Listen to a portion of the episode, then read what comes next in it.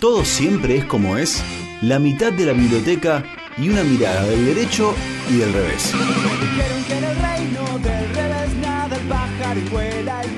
Una columna de la abogada Ornella Ascarano, del derecho y del revés.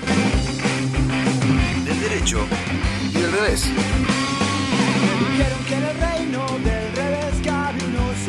Ahora sí, le damos la bienvenida a nuestra abogada Ornella Escarano. Hola Ornella, ¿cómo estás?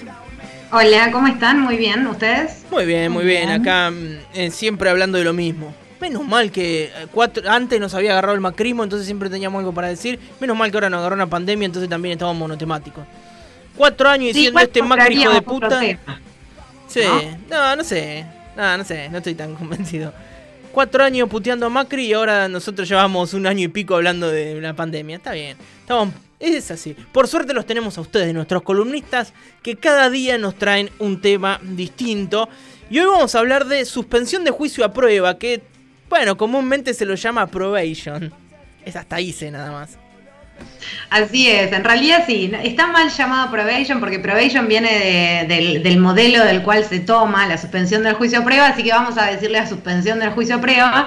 Y en realidad, para cerrar un poco lo que veníamos hablando en la columna pasada del juicio abreviado, como una forma, como una manifestación también de lo que se llama el principio de, oportunidad, eh, que tiene que ver con esto de racionalizar la respuesta punitiva por parte del Estado. Así que la idea es comentar un poco de qué se trata la suspensión del juicio a prueba, que también es muy eh, nombrado muchas veces como forma de finalizar los procesos, y lo habíamos mencionado cuando hablamos de los antecedentes penales, eh, que ahora vamos a ver que en realidad eh, acá lo que pasa es, eh, lo que ocurre es una paralización del proceso penal, donde aun cuando exista una prueba, una semiplena prueba, una prueba plena de la culpabilidad del imputado, lo que se hace es llegar a un compromiso de reparar el daño causado, esto es en los delitos, sobre todo en los que existan víctimas, ¿no? Sabemos que hay delitos que no tienen víctimas, como puede ser la aportación de, de arma de fuego, o la tenencia de estupefacientes, por ejemplo, donde no hay una víctima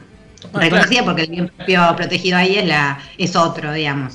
Eh, y lo que hace el imputado es someterse a un plan de conducta que si lo cumple satisfactoriamente, ese acuerdo al que llega, eh, implica la extinción de la acción penal. Y decía que lo hablábamos en los antecedentes penales porque eh, la verdad es que se informa en realidad hoy una persona que está sometida a, una suspensión de juicio a prueba, por más que no sea una condena, porque no lo es, sino que la persona está sometida justamente a prueba a ver si cumple con la serie de pautas que se, que se eh, la, o sea, se produce la extinción de la acción penal, es decir, desaparece, no hay una condena que quede contra esa persona. Y aún así se sigue informando, por eso, bueno, tiene esa como una de las finalidades de este instituto es justamente evitar la estigmatización de la persona futuro, ¿no? que no en delitos que no son graves no haya una, un antecedente de esa persona, pero lamentablemente eso ocurre en el proceso en el cual se está llevando a cabo eh, esa, ese sometimiento a prueba que puede durar de uno a tres años. Imagino que no es para todos los delitos, obviamente. ¿Cómo es el, digamos, el, el parámetro para saber que tal o cual caso puede ser eh, sometido a, la suspensión a juicio a prueba. Bueno, justamente en cuanto a las condiciones de admisibilidad, como les decía, justamente no es para delitos que sean muy graves. Y acá, ¿cuál es el parámetro de grave o no grave? Bueno, la ley, eh, esto está en el Código Penal desde 1994 y cada eh, ordenamiento procesal de cada provincia tiene a su vez regulado algunas cuestiones, sobre todo lo que tiene que ver desde cuándo se puede pedir el juicio a prueba y hasta cuándo, ¿no? Em, nuestro, lo que pasa con, este instituto es que se debe tener en cuenta la, pena aplicable en cada caso. Em, es decir, tiene que ser una pena que pueda dejar, eh, dejarse en suspenso o de ejecución condicional. En nuestro derecho, las, penas que pueden ser dejadas en suspenso, esto quiere decir que no conllevan una aplicación de prisión efectiva, son aquellas que no eh, superen los tres años. Entonces, eh, para esos delitos, por más que sea un delito que tenga una escala, nuestros delitos en el Código Penal, nuestras penas, siempre tienen una escala, ¿no? como por ejemplo el homicidio de 8 a 25 años, bueno, acá no procedería, no, no podría ser aplicable este instituto.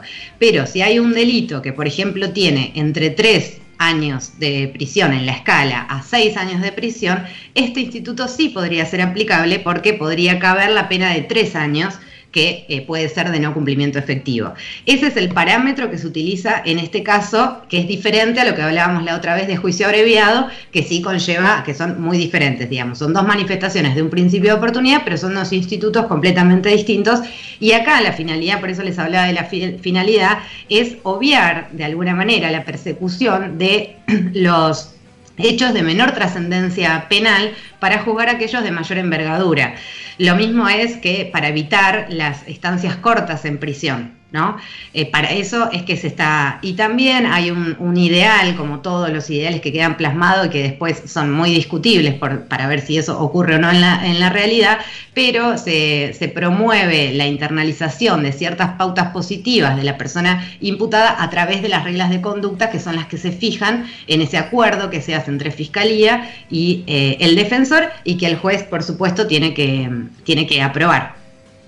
Eh, la semana pasada, cuando hablábamos del juicio abreviado, ¿te acordás que decíamos que había como una especie de discusión entre quienes decían que podía ser, eh, no sé, si, ir contra las garantías del imputado o, rozar un poco eso porque tenías que reconocerte como culpable? En este caso pasa lo mismo, está este, este debate también, porque también tenés que reconocerte como culpable.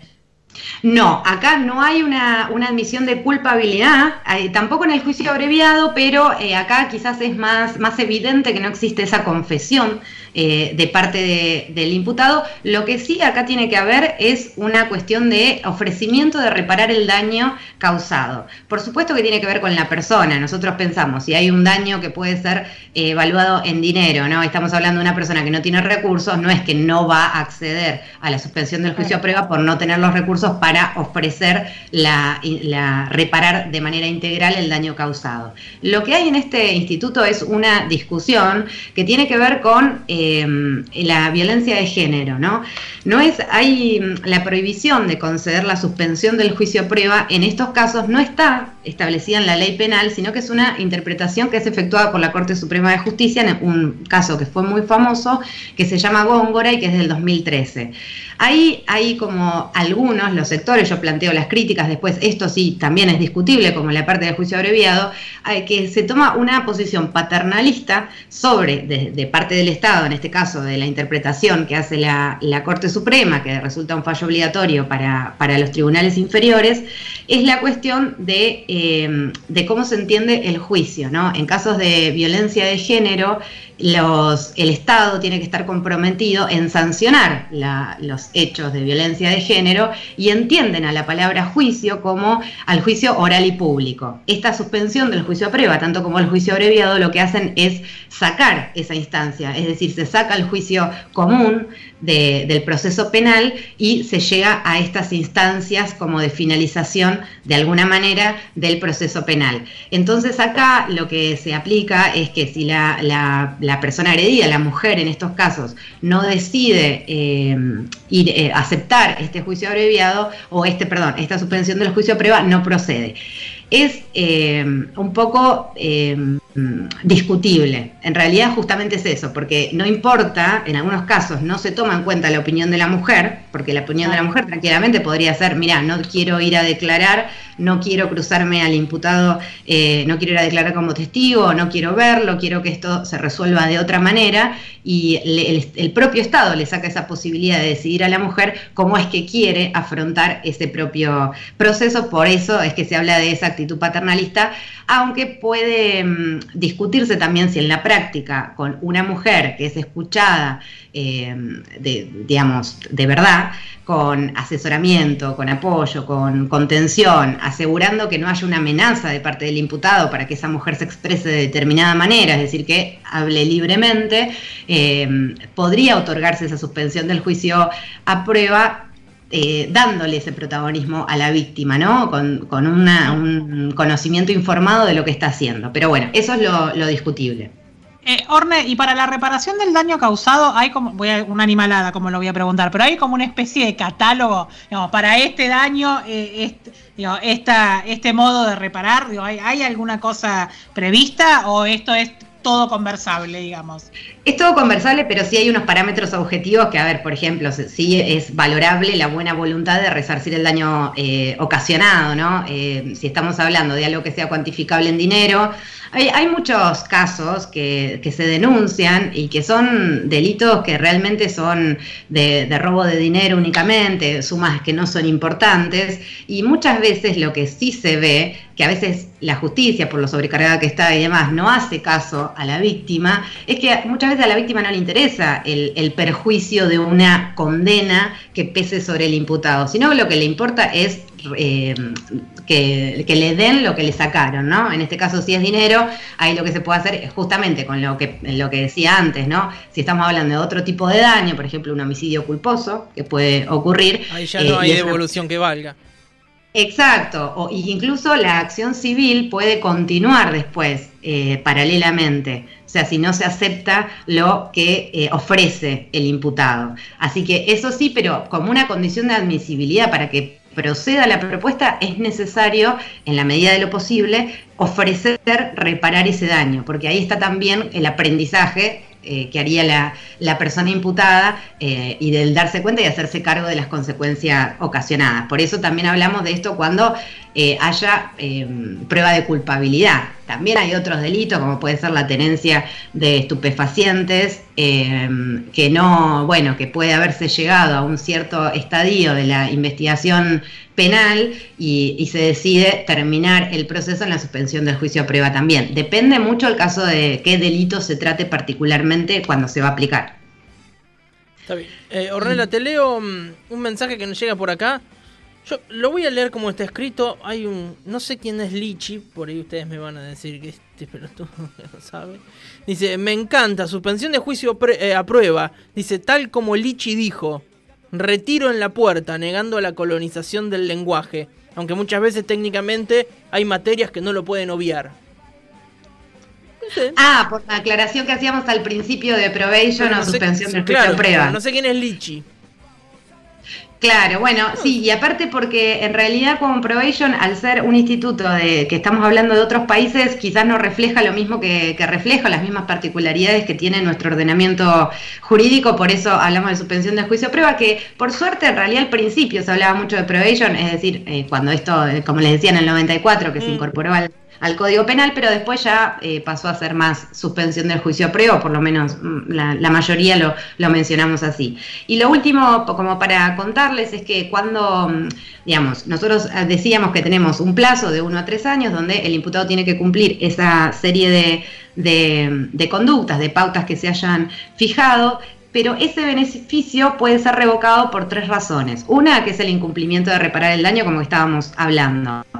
Eh, por segunda y obvia, que es el incumplimiento de esas reglas de conducta que se impusieron en el acuerdo. Y la otra es la comisión de un nuevo delito eh, durante el periodo de prueba. Hay algo que no mencioné, es que el Instituto de Suspensión de Juicio de Prueba no procede cuando la persona tenga antecedentes penales o no hayan pasado ocho años de la comisión del delito anterior. Así que esas son como las condiciones también que, se manifiestan. Muy bien, descubrí quién es Lichi, digo, para, para darle una vuelta, no lo descubrí, me explica el, oyente. Le erró, quiso poner Kisi por Kisilov y le salió Lichi por... Vaya uno a saber qué. el predictivo. te voy a poner Lichi, dijo el predictivo y no se entendió nada del mensaje. Muy bien, eh, Ornel, algo que nos haya quedado mm, en el tintero, algo que no te hayamos preguntado y que eh, sirve eh, para redondear.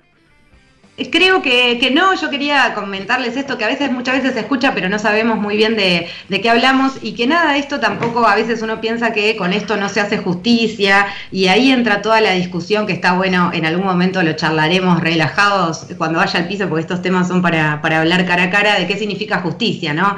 Eh, y, esto no es una, esto no es que asegure impunidad para la persona que está atravesando, sino que es una persona que se queda sometida eh, a la justicia durante el tiempo que dure la, suspensión del juicio a prueba y eh, de nuevo estamos hablando que procede para delitos que no, que no son graves, entendidos la gravedad en función de los máximos de las penas y de las escalas penales que da el Código Penal para cada uno de, de los delitos.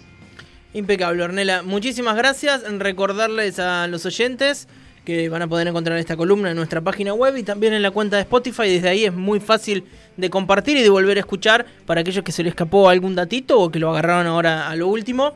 Fácilmente tienen acceso a esta información. Porque si no, solo nos quedaríamos con esto que ocurrió y ya desapareció y no se puede volver a escuchar y sería una lástima. Pero acá en Radio Urbana hacemos los deberes y lo, lo subimos. Vale, lo subimos, yo no hago nada igual. Yo solo les digo, está ahí, vayan a buscarlo. Ornela, muchas gracias y nos encontramos el martes que viene. Así será que tengan una linda tarde. Que sigas bien, muchas gracias. Y así pasaba nuestra abogada Ornela Escarano.